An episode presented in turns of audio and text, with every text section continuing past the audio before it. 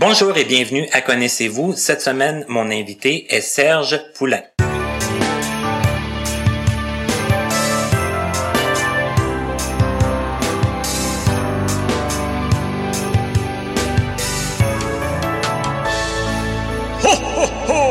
Ça me fait plaisir de vous revenir avec une nouvelle émission de Connaissez-vous. Comme je viens tout juste de vous le dire, mon invité cette semaine, c'est Serge Poulain.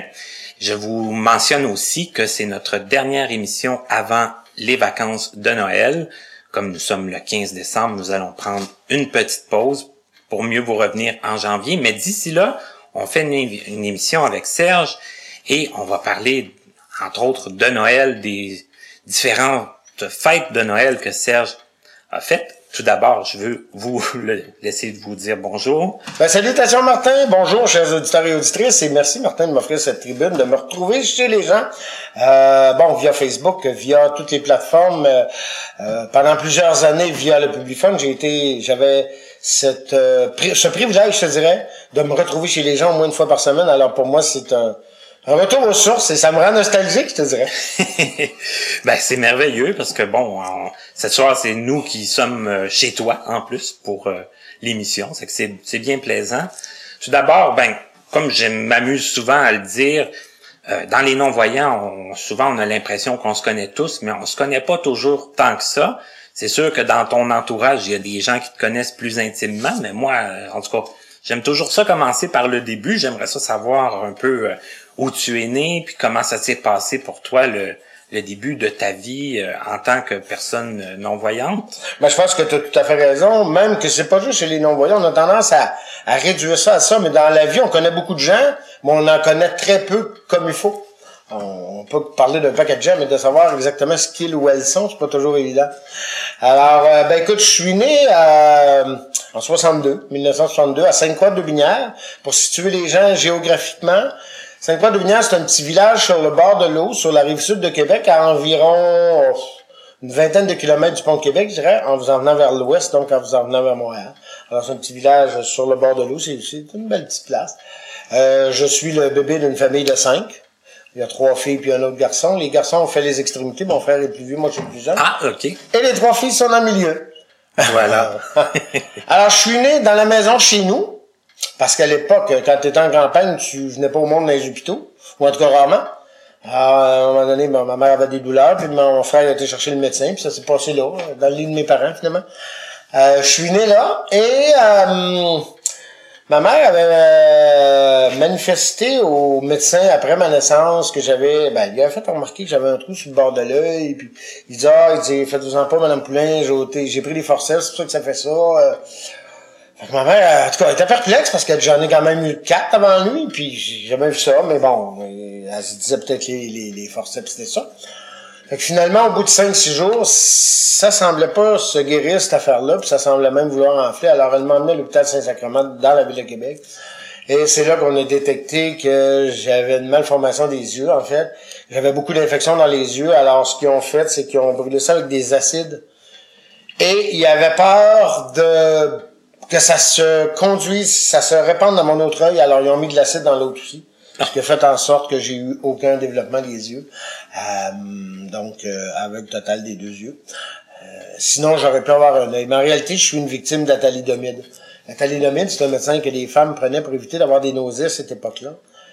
Et donc, euh, c'est pas comme dans mon dossier qui dit malformation congénitale, parce que les médecins, plusieurs d'entre vous le savez, euh, que les médecins, ben, quand ils ont vu qu'il y avait tous des recours collectifs, c'est un médecin, un médicament hyper dangereux, mais ils ont pris des dossiers, ils déchiraient, puis ils en faisaient d'autres, puis ils marquaient malformation congénitale. Alors, dans mon dossier, si tu vas voir les fiches, ça va être ça. Mais dans les faits, je suis une victime de thalidomide. Mais même dans le recours collectif qui a eu lieu, euh, je sais pas, dans les années 90, quelque chose comme je suis pas très bon dans les dates comme certains de tes des gens que tu as rencontrés. euh, mais euh, il y a eu un recours collectif et on n'était pas capable de prouver que c'était la thalidomide qui faisait ça parce que j'étais le seul cas au Canada qui avait juste un problème au niveau des yeux. La plupart des gens ont des problèmes, ont peut-être eu des problèmes au niveau des yeux, mais accompagnés de déformations quelconques, soit des petits bras, soit des déformations au niveau du visage. Ok, ça pouvait être plus. Exact. Mhm. C'était ça pour la plupart des gens. Ce que j'ai su depuis, par ailleurs, c'est qu'on en a, on en a répertorié des cas en Alberta, euh, à Calgary notamment, dans certaines autres provinces aussi, on a trouvé des personnes qui, ben, comme moi, ont eu des problèmes uniquement au niveau des yeux. Sauf que, bon, ils en ont répertorié d'autres, mais dans ta famille, il n'y en a pas d'autres. Non, non, non, non, non. Dans ma famille, il n'y en avait pas d'autres. Puis j'ai pas pu faire partie du recours parce qu'évidemment, le recours, il est fini. Puis les gens qui ont répertorié, ben, c'est comme moi, c'est tout late.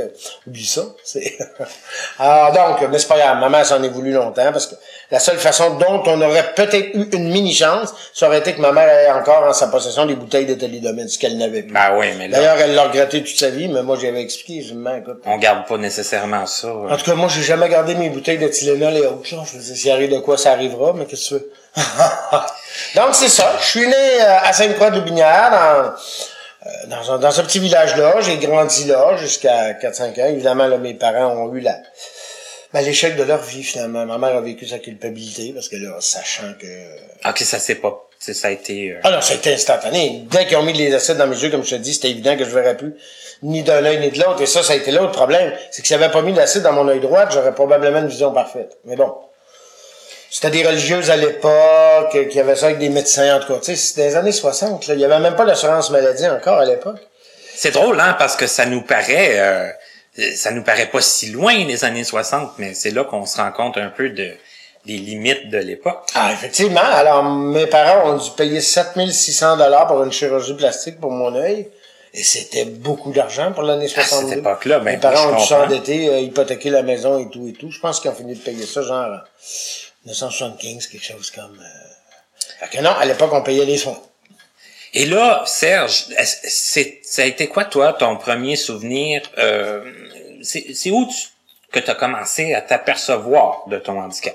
Parce que, bon, tes, tes parents le savaient, tout ça. Tes, tes frères et sœurs plus vieux, ils devaient te, te, te dorloter quand même, vu que tu étais le plus jeune. Puis, est-ce que tu as des souvenirs de ça un peu? Oui, j'ai des souvenirs de ça, mais moi, mon père, euh, mon père avait, parce que, encore à cette époque-là, Martin, toi, c'est une époque que tu connais pas, mais encore à cette époque-là, on cachait les personnes qui ont des handicaps. Ah, mon Dieu! des- Ah oui, on les cachait dans les greniers pour pas les voir. Bien sûr, bien sûr, dans beaucoup de cas, dans les campagnes particulièrement. Et moi, le frère de mon père, qui faisait des études universitaires à Montréal, il avait dit à mon père, si jamais on, on arrive puis tu caches ton gars, tu vas le perdre. Bon, comment il aurait pu faire ça dans les faits, je ne sais pas. Mais mon père a eu très peur de ça. Alors, mon père, vite, m'a amené à faire les mêmes choses que tout le monde, ben, le mieux possible, on va le dire comme ça. Fait que j'étais, oui, j'étais très dorloté, mais en même temps, mon père, c'était comme, OK, tu veux faire tel show, ben, tu vas le faire, mais avec les conséquences que ça a. Euh, fait que quand je te dirais que j'ai commencé à découvrir, ben, jouant au ballon, des affaires de même, je comprenais pas pourquoi elles étaient beaucoup plus vite que moi, parce que mes soeurs, c'est sûr, je lançais le ballon de poignet, là. Mais de poignet pas. Mais ça, sur le coup, je réalisais pas. C'est quand j'ai commencé, ben, à, à ma première année, je te dirais, à l'école Jean Talon à Québec. Là, je revenais avec mes livres, puis je voulais montrer mes devoirs à ma soeur que j'apprenais à écrire en braille, puis elle me disait, ben, je suis pas capable de les lire. Là, j'ai fait comme, oh, non, on n'est pas dans la même vie, là. Ah, ça, c'était une école spécialisée. Oui, ça s'appelait l'école Saint-Vincent qui était à Québec. Ok. J'ai fait ma première année là, moi. Euh, J'étais dans une famille d'accueil avec un- une autre personne aveugle qui était du village à côté de chez nous, qui s'appelle Saint-Édouard de Lubinière. Euh, puis bon, je restais avec lui chez cette dame-là, et cette dame-là avait une nièce qui est aveugle, qui reste encore à Québec d'ailleurs. Donc, euh, c'est ça. euh, mais c'est là que j'ai commencé à réaliser qu'il y avait un certain monde qui nous séparait, là. OK. Parce que ma soeur, j'étais pas capable de lire ses, devoirs. Puis moi, Et- j'étais pas et capable de lire. vice-versa. Oui. Fait que c'est là que j'ai commencé à réaliser que oui, il y avait des choses de complètement différentes. Mais j'essayais quand même, quand j'étais à la maison, de participer à des choses. Mais c'est sûr, comme je te dis, tu jouer au ballon, j'étais pas de taille, là. Et par contre, mon père, par exemple, si je voulais jouer avec mes sœurs, puis par, par mégarde, je recevais le ballon dans le visage, je pleurais, mon père disait, non, non, regarde, tu veux jouer avec elle, ben, tu joues avec elle. Ça, les conséquences, c'est qu'elles aussi, elles peuvent le recevoir le ballon. là. Fait partie des risques. Ouais, ouais, ça fait partie des risques, puis c'est pas, c'est pas parce que là, un moment donné, tu sais, tu dis, ben, je suis aveugle, puis non, non, mais mon père disait, ça n'a rien à voir. Ils ont pas fait exprès nécessairement de te le lancer, mais ça arrivait de même. Puis tu le vois, tu le verras pas. tu Peut-être qu'ils ont fait- exprès aussi, on saura jamais, mais bon. Ah, sûrement des fois. Ouais, ça, ça c'est le fun s'ils piquent ça dans la face. Mais, mais bon, bref, euh, c'est ça. Fait que là, j'ai commencé ma première année à, c'est ça, à l'école de Québec, à l'école Saint-Vincent qu'on appelait. Et j'habitais, comme je te disais, dans une famille d'accueil. Donc, il y a eu séparation aussi. Oui, euh, séparation, effectivement, mais j'allais chez nous tous les semaines. OK. Euh, ça a été une séparation, mais comme je te dis, il y avait un... Il y avait un gars aveugle que je connaissais, que mes parents m'avaient fait rencontrer, parce qu'évidemment, dans un petit village, surtout que tu avais un infirme qui appelait ça dans le temps, ben, tous les infirmes se connaissaient. Ah, j'en reviens pas, j'ai l'impression de que c'est comme quand je lis des, des, des, romans historiques qui se passent aux années euh, des années 1900. Ce que t'as connu, ce que t'as connu puis ce que t'as vu à la télé, Martin, des, des, des là, à le temps d'une paix, là, c'était vrai, ça, là, là. Ça s'est vécu pour vrai. Ben, Dans beaucoup de films, tu vois des, puis toi qui, qui, qui, a déjà eu quand même un bon résidu visuel, je sais pas ce qui t'en reste, mais t'en as déjà eu un bon, tu voyais des films, on mettait des couvertes sur les jambes de certaines personnes en fauteuil pour aller voir les jambes. Euh, bon, des Stevie Wonder qui mettent des lunettes noires, t'en as eu plein, là. On cachait les limitations le plus possible. Moi, ma mère a voulu que je porte des lunettes jusqu'à temps que je pète ma coche dans la vingtaine, que je prenne les lunettes, puis j'ai cause devant elle. Pour vrai, elle les avait payées 500 pièces, mais bon. Hum. Allez, gars. Mais pour te ben, dire... C'est passé, quand même. C'est toute une époque, je suis étonné que tu sois si dépassé que ça. Il y en a sûrement qui t'en ont parlé, mais c'était comme ça. Particulièrement dans les campagnes. Alors, ma deuxième année, j'ai retourné à Québec. Euh, je vivais plus avec le même garçon parce que là, je sais pas trop. Là, il y a des, des, des, des, bouts qui sont un peu noirs dans ma vie dans le sens que je m'en souviens plus ou moins. Mais en tout cas, je vivais dans une autre famille chez une madame qui était adorable. Elle, me berçait tous les jours. Mais elle a gardé comme cinq, six personnes, à, euh, ben, des personnes en famille d'accueil. C'était pas des personnes avec nécessairement. Fait qu'elle, ce qu'elle faisait, c'est qu'elle prenait des plats, elle mettait ça au milieu de la table, puis servez-vous. Hmm. Puis, ce que ma mère m'a appris, c'est que mon mur de chambre, c'était le derrière du frigidaire. C'était comme une pièce ouverte, mais ma chambre était comme séparée par le frigidaire. Mon lit était comme en arrière du frigidaire. ma mère, quand elle a vu ça, a fait, non, moi, mon gars, il vivra pas là-dedans, il ira plus à l'école, c'est fini, c'est. Ah, c'est qu'il n'y a plus d'école. Euh, non, là, il y avait plus d'école. À cette journée-là, le de premier vendredi que je suis parti de chez la madame en question, OK. il y avait plus d'école. On est au mois de septembre. Et ma mère avait un lien, parce qu'à l'époque, il y avait euh, l'Institut national canadien, t'en avais un au Québec, tu en avais un à Lévis. Et ma mère, évidemment, comme j'avais des sciences visuelles, ben, elle a essayé de se trouver des, des, ressources. C'était beaucoup plus compliqué qu'aujourd'hui. Mais elle avait réussi à rencontrer un bonhomme qui est décédé aujourd'hui, qui s'appelle Émilien Prou, qui lui était aveugle. Et ma mère était devenue comme, bon, je dirais pas hypnotisée quand même, mais disons que ça la fascinait de voir que ce bonhomme-là travaillait, puis qu'il était capable de faire de quoi dans la vie, puis c'était un stimuli pour elle. On va dire comme ça. Alors là, elle a rappelé le monsieur en question, ben dit, moi j'envoie plus mon gars à l'école. Puis là, monsieur Prou, il dit non, non, non, je vais aller vous rencontrer cette semaine, puis on va jaser, là. Ça se peut pas, là. Vous êtes dans le champ, là. Alors, il est venu rencontrer ma mère, puis il a dit, si vous êtes en train de commettre la pire erreur de votre vie, puis il a dit carrément comme ça, ce que j'ai appris après, il a dit, écoutez, madame, vous pensez que la pire erreur de votre vie, c'est d'avoir mis un enfant au monde qui est, qui est handicapé visuel, mais la pire erreur que vous allez commettre dans votre vie, c'est de pas l'envoyer à l'école. Ils ont dit ça, ça va être la pire des pires. Fait dit, écoutez, je vais faire des recherches pour vous, puis je vais vous revenir avec d'autres choses. Alors, il a rappelé maman quelques semaines après, disant, écoute, il y a une école à Montréal, sur le boulevard métropolitain, qui s'appelle l'Institut Nazareth, c'est un collège, on pourrait l'envoyer là, il va avoir l'éducation comme tout le monde. Euh, c'est ça, il va pouvoir, euh, ben, il va rencontrer des gens comme lui, puis il va s'éduquer, puis il va apprendre euh, l'école comme, comme vos filles, comme vos autres enfants. Puis, maman a fait comme, moi, c'est une bonne idée, ça, puis là, ben notre milieu en campagne, c'était beaucoup, ah, ben là, il y a des religieuses, puis tu sais, écoute, ma mère était complètement enchantée de tout ça, là. OK. Elle était complètement émerveillée par ça. Donc, euh, euh, c'est ça. Je me suis ramassé là, donc, en octobre 69. Et là, pour moi, ça a été le drame de ma vie, ben, oh. comme, comme plusieurs gens t'ont raconté. Oui. D'ailleurs, on reviendra pas là-dessus. Ah, il y en a qui ont aimé, mais il y en a qui ont. Ben, c'est plus difficile. Ben, faut nuancer. En fait, moi, ce que j'acceptais pas, c'était, euh, ben, tout d'abord, euh, d'ailleurs, mon père me relatait ça quelques années avant de mourir. Il me disait, t'étais très dur avec nous autres pour un petit gars de 6 ans, t'étais énormément dur parce que, c'est 7 ans, parce qu'il dit, tu me posais la question, pourquoi tu gardes les filles puis moi tu me gardes pas, c'est parce que tu m'aimes pas ou, non, mon père, il dit, tu nous as fait très mal, pareil. Mais il dit, en même temps, t'avais des trop bonnes questions. Ça, ouais. Et dit, on avait beau dire qu'on voulait que tu ailles à l'école, que tu t'instruises. Mais oui, mais pourquoi pas les filles, tu sais? Parce que mes sœurs restaient chez nous. Mon frère avait été au collège. Mais mon frère était beaucoup plus vieux. Il y a 12 ans de différence avec moi. OK, quand même. Mon frère, il était déjà rendu au travail quand je suis venu. Ben, peut-être pas, là, mais... Mettons, quand je commençais à aller à l'école, il restait déjà plus chez nous. Fait que lui, je voyais pas trop de différence. Mais pourquoi les filles restaient chez nous, alors que moi, ben, je m'en allais loin. Fait que oui, je faisais des crises, puis moi j'ai développé des maladies euh, psychosomatives. Là. Moi, c'est clair que le lendemain que je revenais à l'école, euh, lors d'une sortie familiale, je vomissais, c'était évident, là. C'était très évident. Je pleurais toute la nuit, puis je vomissais, là. C'était. Et ça a duré longtemps? Ou... Je te dirais que ça a été... Écoute, je vais te le dire comme ça. Ça allait graduellement de moins en moins. Quand je suis arrivé à, Louis Braille, à Longueuil, là, c'était complètement dissipé pour moi. OK. Moi, c'est devenu le fun pour moi. Lyon, euh, pas Lionel B, on dit toujours ça, mais dans Louis Braille, ça a été pour moi un, un beau moment de ma vie. Mais c'est quoi qui avait changé? Ben écoute, probablement que je vieillissais, puis j'avais compris le pourquoi, parce Ouais. que quand je retournais chez nous, puis je discutais avec mes sœurs, ben je voyais bien que j'en savais autant qu'elles. J'en savais même plus qu'elles des fois. fait que pour moi, ça a été euh, euh, peut-être révélateur. Puis bon, je vieillissais, j'étais rendu ado, puis fuck les parents, fuck la famille, tu vois. tu sais, on s'entend-tu, là, j'étais rendu ben, pas indépendant, mais... Fait que c'est peut-être ça aussi. On se retrouvait une gang de gars, puis on jouait au hockey, puis... euh, c'est peut-être ça qui a fait que je... Puis c'est sûr aussi, j'allais chez nous plus souvent. Parce qu'à l'époque, à Nazareth, j'allais chez nous quatre fois par année. Fait que tu vois tes parents quatre fois par année, là, c'est comme... Pas Ouais, beaucoup. c'est vraiment pas beaucoup. Non, non. Fait que, tu sais, c'est, c'est quoi? C'est Noël, Pâques, je sais pour la Toussaint qu'il y avait. Je sais pas trop. En tout cas, on y allait quatre fois. Puis la quatrième fois, c'était l'été. Ouais. Pas compliqué. Fait que c'est sûr. Moi, par contre, en revanche, j'ai été chanceux parce que la plupart des frères de mon père puis ses sœurs restaient à Montréal. Fait qu'il y en a toujours un ou une qui, une fois de temps en temps, venait me chercher pour passer la fin de semaine. OK, c'est que t'avais de la famille. Oui, oui, oui, oui. Ça, en, en ce sens-là, ça m'a beaucoup aidé. Ça m'a beaucoup aidé, tu sais, je pense entre autres, puis j'ai encore un qui vit actuellement, oncle Émile, qui, qui, qui, qui- Mon père a toujours dit que c'était mon deuxième père, puis c'est vrai aussi. Mhm. Euh, fait que c'est sûr que, euh, ben, avec les frères de mon père, euh, ben, j'ai développé beaucoup plus avec leurs enfants. Moi, mes cousins et cousines, j'y connais presque autant que mes sœurs, sinon plus. Fait que ça a été ça.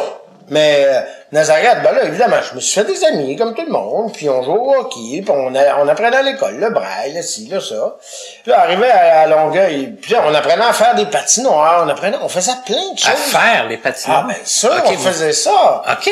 Oh oui, euh, on sortait ça, je te dirais plus à Louis Braille, mais euh, on sortait, on nous sortait le soir, genre vers 8, 9, 10 heures, euh, puis fallait aller taper la neige avec nos bottes, faire le tour de la patinoire, puis on arrosait ça, puis non, non, ça a été des beaux moments, je sais pas s'il y en a qui t'en ont parlé, mais c'était de très beaux moments. Pas, pas à, la, à la participation de, de la création de la patinoire. Ah oui, ben là, vous allez avoir l'horloge 30 secondes, mais ça, il a dit que vous étiez chez nous, alors c'est l'atmosphère qu'il y a chez nous. Euh, on va juste la laisser finir. Bon, elle devrait finir bientôt. Voilà. Euh, voilà. Donc, euh, si vous avez pas compris, il est 8 heures. Mais bon, euh, euh, oui, oui, oui, on nous faisait, on nous faisait participer activement à la, bon, on va dire comme ça, à la création des affaires. C'était pas juste, tu vas jouer, t'étais pas juste un prestataire de service. Tu devais créer ta patinoire, ou en tout cas travailler. On devait tous collaborer ensemble. Alors oui, c'était plate parce qu'il faisait c'est puis ça. On n'aimait pas ça sur le coup, mais quand tu y repenses par après, c'était drôlement riche. Tu sais, moi, quand j'arrivais chez nous, mon frère disait, ben oui, Serge, au collège, moi aussi, je faisais ça, des patinoires, mais j'étais donc juste tellement content. J'ai fait tu, comme tu mon faisais frère. la même chose. J'ai fait comme mon frère avec ma gang de chums. C'était quelque chose. Puis euh, moi, c'est sûr que personnellement, je vais me faire beaucoup d'ennemis en disant ça, mais moi, j'ai le milieu qu'on a eu, avec ses faiblesses, naturellement. Mais pour moi, ça a été le milieu de l'éducation le plus efficace pour les personnes non-voyantes que je connais. On va dire, les personnes qui ont passé par là, généralement, sont des gens assez cultivés, qui, ont, qui savent bien écrire, généralement, qui ont quand même bonne culture. Je vais le dire comme ça. Mais qui ont été stimulés. En plus, en plus, ben ça, c'est l'autre bout avec lequel je m'en venais. Tu sais, moi, euh, euh, j'ai étudié en orthopédagogie, puis j'avais sorti à un moment donné un travail sur euh, l'inclusion des enfants aujourd'hui, puis dans le temps. Puis moi, je disais non, ça se peut pas, pas à, pas à long, pas à court terme en tout cas. Moi, je disais, ça prend ce que j'appelais une inclusion progressive. Ça, c'est, tu fais rentrer les écoles des enfants dans une école spécialisée où ils, où ils et elles, évidemment, vont apprendre à utiliser le matériel qui correspond à leurs besoins. On va leur apprendre les médias comme le braille, c'est ça qui est nécessaire, le gros caractère, les livres et tout ça. Et lentement, on les intègre dans leur école. Moi, j'ai, moi, j'ai toujours dit ça. Parce que de prendre un enfant et de l'envoyer à l'école, là, tu peux même penser que ça en fait un héros, là. Puis malheureusement, je, sais, comme je dis, je me ferais pas aimer, mais moi, je considère que de jouer à ça, pour les parents, ça peut être bien gratifiant. Mais je suis pas sûr qu'à long terme, en tout cas, qu'on arrive à des résultats intéressants. Il y en a quoi, là. Il y en a toujours des, des, des, des, des, des success stories, là, euh, qui vont avoir fait, qui vont réussir. Mais je te parle pour l'ensemble. Oui, oui, la majorité, là. Tu sais, moi, j'ai rencontré des gens, euh, à un moment donné, il y avait eu au RAM une action inter, intergénérationnelle, pas une action, mais une activité intergénérationnelle. Puis je racontais aux jeunes ce que je viens de te raconter, ce qui est passionnant, puis ils me disaient, t'as donc bien été chanceux de faire ça, nous, on connaît pas ça. Puis tu vois, moi, je, je suis sûrement un peu entre les deux, là. Entre euh, les, les, toi, puis ben, puis d'autres aussi, puis, puis des, des, beaucoup plus jeunes, puis j'ai pas l'impression d'avoir vécu ça non plus. Ben, tu vois, non, c'est ça. Ben, c'était perdu probablement. Hum, déjà. Puis euh, c'est pour ça que je dis, on avait une éducation sérieuse, solide à mon avis. Et ça, là, je le dis sans faire fi de tout ce qui s'est passé de mal, là. Mais c'est parce que je trouve qu'on parle beaucoup des choses mal dans la vie, mais on n'en parle pas bien. Oui, on, en a vu, puis je reviendrai pas sur tout ce qui s'est passé avec l'éclair de Saint-Viateur, là, vous l'avez vu en masse à TV. Cela dit, les Sœurs Grises Claires de Saint-Viateur ont fourni aux personnes aveugles et BIOP, à mon avis, une éducation d'une qualité supérieure. Bon, une fois que j'ai dit ça, les gens peuvent bien partir un débat et dire ce qu'ils veulent. Mais moi, je le pense comme ça. Parce que c'est bien beau, là, mais envoyer un enfant dans son école, pis s'il connaît pas le matériel qu'il a besoin, oui, il y a un prof itinérant qui y va une fois par mois, quelque chose comme ça.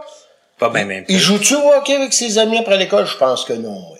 Il va devenir l'espèce de nerd de la place, parce que tout le monde va trouver qu'il étudie. Mais lui, qu'est-ce qu'il fait? Il va prendre son braille en dehors de ses heures d'école, il va... C'est ça, ça. C'est ça, sa vie. Fait que dès jeune, moi, je suis convaincu que ça l'amène, ça, ça amène une forme d'écœurantite, je vais te le dire de même. Puis moi, je pense ça. Mais bon, je dis, je n'ai pas la vérité absolue. Non, mais ton opinion est... Ah ben, on en vaut d'autres. C'est ça, exactement. On en vaut d'autres, mais moi, je considère qu'on a eu une belle éducation et on s'est fait aussi une forme de famille. Hey, euh, les plus vieux, quand on se rend compte, là, tout, là, même encore en considérant les différences, ce que chacun a fait et tout, là, moi, en tout cas, personnellement, j'ai toujours un plaisir à les revoir. Pour moi, c'est presque ça, ma famille. Parce que ma vraie famille, ça, moi, souvent, d'ailleurs, pose-moi pas la question, je peux pas te répondre. Tes parents étaient-tu sauvages? Aucune espèce d'idée. Moi, quand j'allais chez nous, c'était la fête, j'allais tellement pas souvent. Je pense qu'ils étaient semi-sévères, mais moi, à côté de ce que j'ai vu voir grandir mes soeurs, parce que j'ai vécu au collège, j'étais beaucoup plus sévère au collège, mais bon. Euh, mais je peux pas t'en dire plus. Mais la vie de, de, de, les amis puis tout ça, il y avait une importance immense. Ah, pour moi, ben moi c'est encore comme ça. C'est resté parce que c'était fondamentalement ça a été comme ça quand quand t'étais Ben, jeune. c'était ça notre famille. C'est malheureux, mais c'était ça. C'est comme les gars pis les filles qui vont dans l'armée. Mon beau-frère était dans l'armée, pis c'est ça. Il était dans l'armée à 17 ans, lui, il dit, regarde, moi, ma famille, c'était des gars, les gars pis les filles de l'armée, ben, surtout des gars dans son temps, là. Mais c'était ça, c'est le même. Fait que, tu sais, euh, c'est pas grave. Fait que oui, moi, j'ai une famille biologique. Mais, concrètement, dans ma vie, tu sais, moi, bon, je pense que t'es pas sans savoir que je fais de la musique avec, avec Fernand depuis des années. Moi, si Fernand m'appelle pas, moi, je vais avoir bien plus de peine que si ma soeur m'appelle pas. C'est bien plate à dire, mais c'est la vie, là. Je suis bien plus proche de ces gens-là. J'ai vécu avec ça. C'est? Ça. Hein? Mais là, moi, ce que je veux savoir maintenant, là, parce qu'on on- ça aussi, on pourrait en parler longtemps. Oui, oui. Mais là, bon, toi, t'as resté tout le long de tes études. euh, Oui, resté quatre ans à Nazareth, puis euh, quatre ans à, à Louis-Brun, puis une année en famille d'accueil, chez les Séguins. OK. Parce que moi, ce que je veux savoir, là, parce que moi, souvent, je demande aux gens euh, à quoi tu penses, qu'est-ce que tu voulais faire après en sortant de là? Euh, toi, est-ce que tu le savais? Comme, c'est quoi que tu voulais faire? Écoute, je- j'étais pris dans un, dans une, je vais appeler ça une dialectique, ça a l'air marxiste, mon affaire, mais j'ai rien d'un intello, Fernand Boris, il m'écoute. Ça n'a rien à voir d'être intello, mais je voulais, en même temps, la tradition, puis en même temps, je voulais être hors norme. C'est bien bizarre. Ah, ben, tiens. Fait que oui, j'ai fait le cours d'accordeur de piano, mais en me disant fuck, je ferai pas ça toute ma vie, c'est trop conventionnel. fait que c'est ça, j'étais dans ça. Fait que j'étais toujours tiraillé dans le paradoxe du je veux faire quelque chose que, en tout cas, que moins de monde a fait, disons, ou quelque chose qui semble un petit peu hors norme, puis en même temps, je veux me baquer, je veux avoir de quoi de, qui est énorme. Fait que je savais que réparer piano, ça faisait absolument full norme, là, il y en avait qui accorde des pianos, c'est toujours bon. Puis en même temps, je voulais pas ça, tu sais. c'est- Fait que c'était le paradoxe que j'avais, en fait. Alors oui, je voulais accorder des pianos, en même temps, moi, c'était clair que je voulais devenir un animateur de radio. D'ailleurs, en 76, dès la, la fusion de l'école Nazareth et Louis Braille, il y avait une, il y avait une radio étudiante qui s'appelait CBSF, qu'on avait formée. Euh, puis, euh, bon, je travaillais avec ce gang-là. On était à 4-5 dans ça. Puis, on faisait des émissions de radio étudiante. Alors, moi, c'était clair que je voulais devenir un animateur de radio. C'était clair, ça. OK. Mes parents me faisaient dormir. D'ailleurs, ils me disaient ça. Ils ont dit, t'avais même pas six mois pour te mettre un oreiller, un radio en dessous de ton oreiller pour que tu t'endormes. Il était quand même précurseur parce qu'il savait que j'avais besoin d'être stimulé. Mais tu sais, il y avait, il y avait pas d'école, puis il y avait pas d'ACPE, il y avait rien pour te dire ça dans le temps. C'est ça. Fait je vois ça un peu avec l'instinct. le, le peu d'instruction. Ben oui, je pense que tu viens de dire le vrai mot, l'instinct. Tu sais, ma mère avait une septième année, mon père avait une quatrième année. Ce qui, ce qui en a fait des gens super euh, pareils, mais ils savaient pas ça, là, les stimuli précoces. Il y avait aucune idée de ça. Mais on dirait, comme tu dis, ils ont été instinctivement, ça a marché. Fait que oui, je, je voulais être accordeur de piano, puis animateur de radio. Comme ça. OK. T'as dit de même. Et là, accordeur de piano, tu l'as fait un temps? Accordeur de piano, j'ai fait mon cours 77, 78, 79. OK. parce que j'ai fini en secondaire 5 en 79. Et j'ai été d'ailleurs le dernier accordeur de, piano diplômé au Québec. Ah oui? Je dis pas qu'il n'y en a pas eu depuis, là. Mais au Québec, il n'y en a pas eu. Je, je sais qu'il y en a à Toronto, Jean Cadre, là, qui est allé dernièrement. OK, mais au Québec, c'est Oui. toi le dernier. Oui. Il en restait deux après moi, puis je sais pas pour quelle raison, mais le ministère a coupé le cours, ça a été that's it, that's all, on n'en parle plus. C'est pas assez populaire, on le fait plus. Alors, ce qu'on m'a dit, c'est que j'avais été le dernier diplômé accordeur de piano au Québec. Et là, animateur de radio, est-ce que t'as, t'avais-tu étudié, t'as-tu étudié là-dedans? Bon, alors, 79, je fais mon cours d'accordeur de piano. En même temps, je fais mon application au cégep de Jonquière parce que c'est le seul endroit où on a des cours en communication. Oui. Alors, je fais mon application en, commu- en communication. Moi, j'ai toujours été à l'école de milieu spécialisé. Mais bon, en même temps, ça me fait peur, mais ça, me- ça m'excite. Tu sais, je suis content. Donc, euh, c'est ça. Je, le 19 juin 79, je me fais frapper au coin de Curé, Poirier... Non, Sainte-Foy et Marquette. Oh boy. Ah oui, je revolais à peu près 25 pieds plus loin. J'étais avec euh, deux filles. Bon, on allait chercher quoi, je me rappelle plus. Mais en tout cas, bref. J'avais un GE qui a passé à travers du windshield du gars d'ailleurs. En tout cas, bref. Ça, j'ai eu une jambe cassée en trois bouts. Alors, j'ai été pris pour une bonne semaine, une semaine et demie à Harlem One. Alors, j'ai reçu ma, ma, ma- réponse entre-temps du cégep, que, comme quoi, ben, c'était très contingenté, puis ça n'avait pas été accepté. Mais là, je suis pas là, là. Je fais la drogue ben là. Moi, là, ils me gèlent ben raide, eux autres, là-bas, là. Que ben, ça fait mal, ça. Ça fait casser une jambe à trois places, hein. Mais je comprends. Fait que, puis t'as revolé 25 pieds, 20, 25 pieds Hey. plus loin. C'est c'est quelque chose. En tout cas.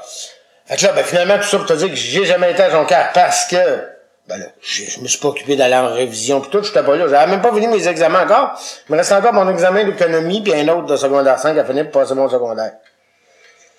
Finalement, au bout d'une semaine, même si j'étais ces médicaments, on avait fini par me les faire passer. Puis je pense que ça va marcher pareil. J'avais été quand même chanceux. Mais bref, là, je me suis ramassé, fini mon secondaire, la jambe dans le plat jusqu'à laine, passé tout l'été comme ça. Eh, ta boîte. un bel été, ça. Oui, oui, en béquille. Puis mon père qui s'amusait à me faire passer avec mes béquilles dans les gazons mouillés pour que ça glisse. Il y avait bien du fun. En tout cas, disons que c'est payé ma tête pas mal. euh, c'est ça. Mais euh, euh, c'est ça. J'ai... Euh, ah, Là, j'avais plus de cégep, j'avais plus rien. Bon, je fais quoi dans la vie, moi, là, là? Puis là, j'avais là, je me suis dit, ben, je pourrais être accordeur, mais pas cinq croix de billard, puis pas même faire ça. Fait que euh, le locataire chez nous, qui est devenu une espèce de grand frère pour moi, qui s'appelait Raymond, ben, il dit, moi, j'ai été au cégep de Victo, puis il dit, habituellement, c'est pas trop contingenté, peut-être qu'on, tu pourrais aller voir pour euh, t'inscrire là. Fait que j'étais allé avec lui en béquille puis tout. Finalement, ils ont, ils ont accepté mon inscription. Alors, j'ai commencé au cégep de Victoriaville en 79. En septembre, 79. Et, et là, c'était quoi le- la formation? à ce- Voilà, je suis en sciences humaines. OK. Parce que je voulais pas, tu sais, je me disais, bon, je veux ça en musique. Je- Moi, j'étais un, un éternel insécure dans la vie. c'est que je me suis dit, bon, la musique, ça pourrait être cool, c'est conventionnel, mais c'est-tu payant? Puis je me disais, non, tu pourras pas. Puis mes, mes parents me poussaient beaucoup à, à l'éducation. Mes parents, ils n'avaient pas eu d'instruction, puis ça, ça les manquait. Puis mes parents voulaient que je parle anglais, ils voulaient que j'aille à l'école, je faisais des cours universitaires. Ils étaient prêts à tout payer, mais ils voulaient que je fasse ça. Puis moi, en même temps, j'ai mal à l'école. J'avais un petit peu d'intellectuel dans moi, faut croire. Fait que c'est pour ça. Fait que non, de la musique, oui, je vais continuer à en faire pour mon fun, mais j'en faisais pas professionnellement. Puis des pianos, ben, je m'étais dit, écoute, après mon cégep, mon université, peut-être que je verrais me monter une clientèle dans une ville, parce que pas dans un petit village comme ça, ça m'aurait pris quelqu'un toujours conduire l'auto tout, ça aurait pas eu de sens. Ouais. Donc, euh, l'aspect de, de, de, de- puis tout ça. Là. Fait que là, ben, c'est ça, j'ai fait mon cours au cégep de Victoriaville, où là, j'ai commencé à vivre ce qu'on appelait l'intégration dans le temps. Je dois admettre que j'ai été relativement chanceux. J'avais plein de monde alentour de moi. J'ai participé à deux bandes musicaux, justement. On a fait des tournées dans tout ce coin-là. Là. Plessisville, Drummondville, Laurierville, Inverness, Nîmes, dans ce coin-là, j'ai tout fait ça, les cantons de l'Est. Ah oui, j'ai eu beaucoup de plaisir, puis je dois dire, mais il y avait rien à l'école, là. Il y avait pas d'ordi comme aujourd'hui, puis de site internet, mais fallait tout, puis là, il y avait plein de gens qui me lisaient des livres avec des cassettes puis des vieux magnétophones tout croche, mais c'est pas grave. On prenait les moyens du bord, mais ça marchait. Finalement, ben, j'ai réussi à passer mon cégep, puis euh, là a été la question de savoir qu'est-ce que je ferais. Parce que là, il fallu mon cégep de Victo. Là, je suis full monde alentour de moi. J'ai, j'ai autant de chars que je n'ai besoin, tant que j'en veux. En tout cas, j'avais tout ce que je voulais. Mais là, je savais très bien que je ferais pas ma vie à Victo. Puis en même temps, petit côté caché que tu vas apprendre, je m'ennuyais beaucoup de ma gang de Montréal. Ah ah! Qui reprenaient leur, leur, leur Ben, j'avais aimé ça, là-bas, c'était le fun, mais c'est bizarre. Encore là, moi, j'ai vécu plein de paradoxes toute ma vie, je vais t'en dire un autre. J'étais super entouré. Ma mère était tellement contente. Elle, ma mère, ça a été les plus belles années de sa vie. De voir que son gars était entouré de plein de monde. Il fallait l'aider, l'amener, le voyager, l'emmener à Montréal, le ramener, l'emmener à faire des tournées. Ma mère, elle trippait comme une bonne. Ça diminuait peut-être sa culpabilité, je sais pas, mais bref. Ben, voyait quand même que euh, tu restais pas inactif. Exact. Que Elle aimait tu ça. pas. Mais c'est bizarre parce que mon paradoxe, c'est que je me sentais tout seul. Je me sentais loin de ma gang. OK. Je me sentais loin des gens avec qui j'avais vécu. Puis tu pouvais pas vraiment faire fi de ça, là. Ben, j'ai bien essayé, hein. OK. Fait que là, est venu le temps à la fin de mon cégep, j'ai dit, bon, qu'est-ce que je fais? Puis là, ça me revenait toujours. Le métro, j'aimais beaucoup le métro, moi. Moi, j'étais un triple de métro. t'as- oui, t'as, t'as, t'as aimé le métro. Ah, euh, moi, j'aimais le métro, j'aimais Montréal, mais j'aimais surtout la gang, ben, en tout cas, la partie de la gang que je pouvais peut-être retrouver. Parce que je me suis illusionné comme tout le monde, je retrouverais tout le monde, ce qui n'était pas le cas. Mais je me retrouvais quand même un bon bout. OK, mais le métro, là, parce que ça, ça m'intrigue un peu. Il y a beaucoup de non-voyants qui en ont peur du métro. De- Ouais, mais ça, je sais pas pourquoi ils ont peur. Nous autres, jeunes, on n'avait pas peur. En tout cas, on a appris jeunes à aller jouer dedans, puis... Il n'y avait pas de cours de mobilité, n'aviez-vous? Ah, ben oui, on a commencé ça. Mais c'était pas les cours professionnels que, que des filles comme Cara Zabiello, puis euh, Agathe Rattel, puis Julie-Anne Couturier nous ont montré, là. Mais il y avait des gens qui avaient quand même étudié un peu dans ça, puis qui nous montraient, nous emmenaient à Gérard Filion, puis nous faisaient promener, puis on apprenait à peu près ça. Écoute, moi je me rappelle, le premier disque des Beatles que j'ai été m'acheter, c'était à Plaza Lexinéon, tu vois. Oh, mon Dieu. Écoute, puis il fallait que je m'en revienne tout seul. J'étais-tu donc content de revenir à l'INLB tout seul? Bon. Avec ton disque? Oui, oui, en plus, écoute, j'avais acheté euh, Beatles 62-66, écoute. Je l'ai gardé, il est complètement fini, mais je l'ai gardé juste pour le trip. Euh, mais euh, non, c'est ça, c'était tellement... euh, c'était valorisant. On nous apprenait des choses valorisantes. Tu sais, au début, il t'en allait... Il y avait un magasin, d'ailleurs... euh, on a- c'est vrai, ben non, moi j'avais pas, j'avais été à Québec-Son, mais j'avais pas acheté de disques. Il y avait un magasin à Longueuil qui s'appelait Québec-Son, ça c'était le premier voyage qu'on faisait. Tu peux aller t'acheter des disques, tu n'as bien qu'acheter des disques de beau de mer dans le temps. Puis c'était correct, mais tout ça pour te dire que, fait qu'on apprenait à se valoriser. Fait que moi j'avais déjà été dans le métro.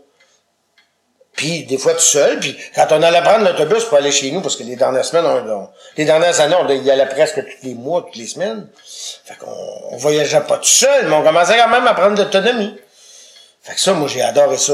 Puis ça, à Victo, je n'avais de l'autonomie, oui et non. C'est que je n'avais, mais dans la dépendance, que j'appelais. Ben, c'est ça, pas, euh, pas avec le transport en, en commun que Non, tu pas peux utiliser toi-même. commun, pas bon. J'allais prendre des petites marches. Il y a Ouais. des places que j'étais capable d'aller tout seul à pied, mais la plupart des places, c'était trop dangereux, j'étais pas capable. Ben, j'avais du monde, mais en même temps, oui, ça, ça pouvait sembler une vie euh, Mais t'avais, t'avais connu Montréal, tu savais ce que, ce que ça pouvait t'amener de plus. Exact. Alors, ma mère, euh, là, j'ai, encore là, j'avais un paradoxe, parce que là, c'était de laisser mon groupe de musique, que ça, j'adorais. Un petit gars, une bande de quatre, c'était le fun. Fait que j'étais allé voir les gars pis la fille, j'ai écouté la gang, euh, je viens de prendre une décision, je me retourne à Montréal, ils ont dit, ah, tu vas lâcher le dit, ah oui, c'est comme ça. C'est, écoutez, c'est pas, c'était un peu regret, mais écoutez, faut que je fasse ma vie, puis ouais, mais ça te tente pas de rester avec nous. J'ai dit, boys, Allez-vous me charrier tous les jours? Allez-vous? Ils ont dit, ben non, mais c'est pas sûr qu'on va rester là. Ben, j'ai dit, vous venez de comprendre. J'ai dit oui, ça m'a fait un super plaisir de jouer avec vous autres. D'autant plus que c'était arrivé par défi, ça, cette affaire-là, parce que c'était un soir de brasserie que j'avais rencontré un gars dans mes cours, puis Il était prendre une bière avec, puis il cherchait un batteur, parce qu'il ça fait longtemps que je cherchais un bon batteur, j'en trouve pas. J'avais la jambe dans le plot, même tout le cave. T'étais batteur? Ah oui, oui, j'étais vraiment trois ans avec eux autres. OK. Donc, euh, c'est ça. Puis là, on était à la brasserie. Bon, on prend de la bière. Là, tu vois, non, on est là à, à 17, 17, 18 ans quand t'es à la brasserie. C'est Ouais, prendre tu de la bière. tu prends de la bière. Là, ah, je lui dis, écoute, moi, si tu veux m'asseoir dans ton ban, c'est pas trop, regarde. Il dit, bon, ouais, mais dit, t'as une jambe dans la plage. Non, non, regarde. J'ai dit, je te demande pas d'engagement. Tu veux-tu juste me tester pour le fun? Ah, il dit, correct. Il dit, viens me voir dimanche prochain. Il dit, là, j'appelle mon chum qui reste en haut de chez nous, ben, qui est le locataire de mes parents. Je dis, hey, Raymond, je peux-tu prendre ton drum? J'ai peut-être la possibilité d'aller dans les balles. Il dit, ça, je prends aller autant avec. Il dit, ton père est beau partir avec. Il dans le sol, je vous, prenez les balais. Fait qu'on a monté chez le gars en question. Imagine-toi, je me garochais à terre pour monter mes cymbales. J'étais pas capable de me mettre à genoux, hein. Là, le gang était là. Un gars aveugle avec une jambe en moins. Mais qu'est-ce qui nous emmène là, le tweet? Ça a juste pas d'allure. Regardez, gars, finalement, fini par. Là, mon père, lui, il regarde ça, puis il, il, il se peut plus, parce qu'il m'aide un peu, mais en même temps, il m'aide pas trop. Arrange-toi que t'es Ah oui, puis, tu sais. c'est- Mais il se marre comme faux en même temps. Il a du fun de les voir aller, puis il dit, de les voir les visages, c'était juste trop drôle. Ouais, il était. La fille qui osait pas rien dire, puis le guitariste, mais qui disait strictement rien, c'était comme bonjour. C'était comme Hey, c'est une comédie, tu sais, je pense qu'il y aurait eu des caméras sur Ouais, c'est ça. Il y avait une caméra cachée? Ben, je pense qu'en tout cas. Fait que là, on s'installe, fait que là, guitariste, il dit, oh, on va jouer, euh, je pense que c'est à Monsieur Cannibal. On va dire cette tune-là. J'ai dit, la faites fou, en- faites-vous en l'air, en sol, en fer, vous la faites en quoi?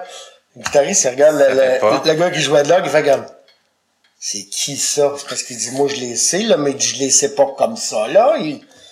Fait qu'en tout cas, fait que finalement, bref, il m'a accepté dans le band. Mais C'était juste une anecdote que je voulais dire. OK, mais t'as réussi quand même à te débrouiller non, avec ta patte dans le plâtre, là, puis... Ah ouais, euh, ben ouais, mais ça, j'aurais pu me faire très mal. hein. J'aurais pu me scraper une jambe, je l'ai appris par après. J'avais un plâtre au genou, mais imagine-toi, je faisais des cymbales à pied de même, c'était dangereux. Les gars, ils ont dit, t'aurais pu te recasser là. T'as pris un risque sans Oh, savoir. pris un risque, ben, un risque d'ado, tu sais, insolent, puis, Ok. en plus, c'était payant, c'était le fun. Fait que tout ça pour te dire qu'après, ben, j'ai quitté mon band, puis j'ai pris la décision de revenir à Montréal. Ma mère aurait beaucoup apprécié que je reste pas loin d'elle à Québec, ce que j'ai refusé catégoriquement, parce qu'elle et moi, c'est un conflit permanent. Alors, j'ai refusé de rester chez ma mère. Ben, pas chez ma mère, mais à Québec, parce qu'elle aurait tellement aimé ça que je me prenais un petit logement là. Elle arrêtait pas loin de son petit gars, elle aurait pu le contrôler. Son petit gars, il a fait, bye bye, m'en à Montréal, moi. ma mère a essayé de me contrôler. Elle était- c'était une petite vite, ma mère. Moi, j'avais une sœur à Montréal, dans le quartier Villeray, sur la rue Saint-Gérard. La plus vieille des filles. Fait qu'elle dit, ah, elle dit, tu sais, euh, t'as pas d'argent, puis elle dit, nous autres, on peut pas te payer des gros loyers, pis tout. Fait qu'elle dit, euh, je vais voir avec ta sœur, hein, si elle peut te garder. OK. Fait que j'ai été resté chez la plus vieille des filles pendant neuf mois, je te dirais. OK. Puis là, après ça, c'était, non, non, mais, euh, moi, j'avais bien dit, je m'en vais chez vous, là, mais regarde, c'est une chambre que je loue, je veux pas, euh, tu gères ma vie. Mais c'était comme qu'elle, à un moment donné. Ça- ça, c'était-. Ça fait qu'à un moment donné, j'ai fait comme, je suis arrivé à côté d'elle, j'ai dit, hey, la sœur, mais je trouvais un logement. Quoi? Je trouvais un logement, c'est de même, ça se passe. Ben, je me suis en allé à peu près 400 maisons de chez elle, mais moi, je restais plus avec elle. Ouais, ouais. Elle le faisait pas par méchanceté, mais c'était comme. Ben non. Fait que je suis revenu à Montréal, mon métro, retrouver mes amis, puis tout ça, le- mon amour d'adolescence, cas. Hey, on peut-tu parler? Non, non, non, non, on va Non? pas dans ça. On veut pas de nom. Mais non, pas- pas un nom, Non, non, mais- mais, non, mais j'avais eu un amour d'adolescence, moi. Non, non, mais je veux dire, c'est comment cruiser, là, quand on voit pas? Ah, ok, c'est là que tu voulais en Ben venir. ouais, ouais, ouais. Ah, ben, je sais pas, Ben non, J'avais connu une fille à Nazareth Lebrun, à Nazareth Lebrun, moi, puis, euh, gars, je- Une non-voyante. elle était gentille, bonne semi-voyante. OK. On ira pas plus loin, mais, parce que tout le monde se connaît. Oui, oui, oui. Mais euh, bref, c'est ça. Fait que j'ai fait un bout avec elle, puis ben, c'est ça, je la trouvais gentille. Fait qu'on se parlait, on se parlait, puis finalement, ben, on était ensemble plus que deux ans. Mais quand je suis retourné à, à Victo, ben là, évidemment, à cause du band, puis tout, puis elle a changé un peu de vie aussi, on l'a intégré, puis ça. Fait qu'on s'était comme perdu de vue, puis bon, ça aussi, ça me travaillait, effectivement. Parce que, justement, vu que tu veux parler de causer, à, Victo, j'ai pas eu grand causage là, là. Fait que ça, tu, tu- reviens dans mon paradoxe, là. J'étais bien entouré, mais tout seul dans ma tête. Puis tout seul dans mes sentiments, puis tout seul. Puis ça, ma mère n'avait rien à foutre. Ben, j'ai disais des fois, je je m'ennuie, je me trouve pas de. Je Ma maman, non, mais c'est pas important, gars, t'es content, là, puis t'es dans une job, puis t'as plein de monde qui t'appelle, puis qui t'emmène partout, qui te lise des livres. Ma mère était tellement heureuse. C'est ça, mais il y avait Maman quand même rien un, foutre. un manque, là. Ah ouais, non, non, très bien. Fait que tu vois, ça, c'est mon paradoxe pour revenir à Montréal. Fait que oui, comment on crouse? Ben évidemment, aujourd'hui, c'est bien différent, j'imagine. Euh, mais comment on crouse? C'est sûr que nous autres, les contacts visuels, on les a pas. Fait que, euh, faut se donner d'autres méthodes. Puis je sais pas si on va de, si on s'en va de mieux en mieux là-dessus, je suis plus jeune. Fait que je ne sais plus. Je suis pas sûr. Parce que j'entends même parler qu'à ce temps, les gens, ils- s'en vont dans les bars, puis ils se tapent sur le téléphone, puis là, ben, si ça va plus loin, ils vont se voir avec man, toi. Si c'est ça creuser pour un aveugle, oublie ça, là. C'est encore pire que... Ben, c'est encore pire que ce que c'était dans notre temps. On essayait d'aller dans un club, puis on espérait que quelqu'un allait nous parler. On se ramassait bien souvent que c'était quelqu'un d'une religion quelconque ou n'importe quoi, mais bon. Mais on essayait. C'était correct. mais c'était pas facile. Ça n'a jamais été facile, la croix aussi. C'est, ça, on pourrait en faire une émission si tu veux, pas trop. On pourrait en parler plusieurs ensemble puis se mettre là-dessus. Mais- Ah, tu on parlait de thématique avant le début de l'émission, là. ouais, ben t'en as une. Ben effectivement. Il y en a une. Creuser, c'était pas simple. Puis, euh... Fait que c'est ça. Fait que je suis revenu à Montréal.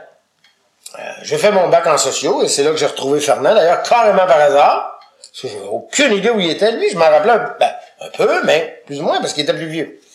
Jean-Claude Richard, t'étais un petit peu plus vieux. Ben, un an de plus. Ouais, mais ils ont fait quand même des études plus hautes. Ok. Richard, euh, Richard Beausoleil, puis Fernand, puis Jean-Claude, ils étaient dans, dans la même classe.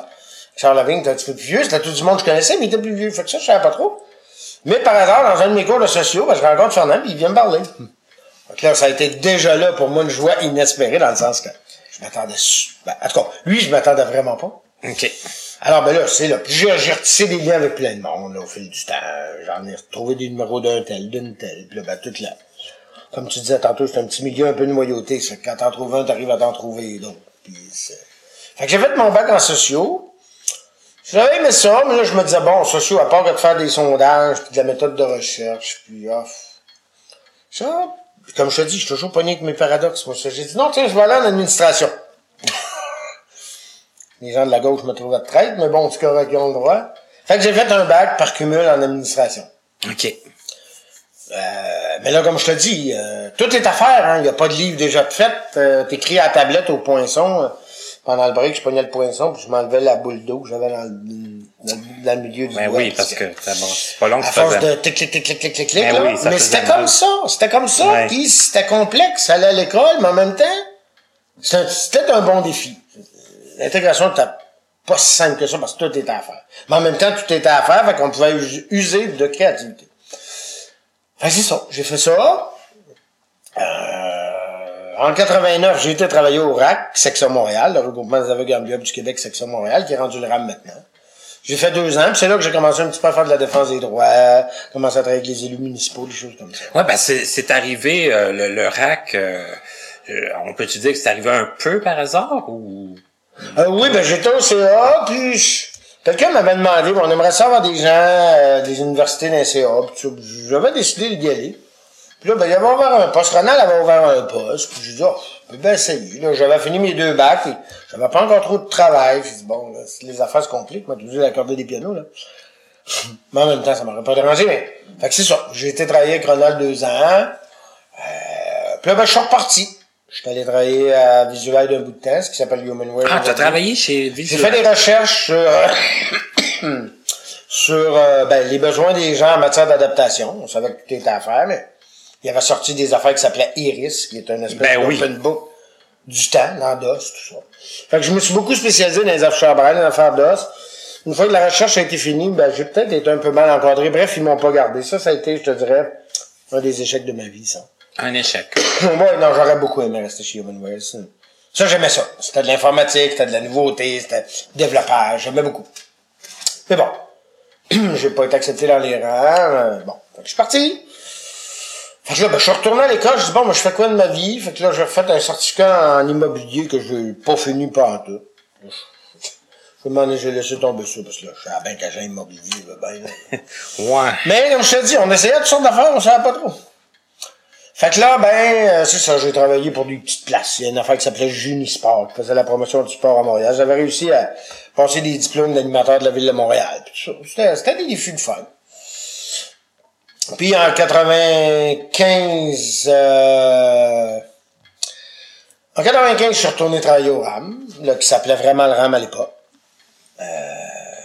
Là, c'était sur la rue Berry, mais euh, Au 3740. où il y avait le ra- où, où le Exact. qu'il y avait Raymond de Web, puis le, le, le, le, le centre des so- santé, services sociaux, là, le gros centre régional. Là. OK. Euh, Raymond de était là, euh, le RAC, le RAM.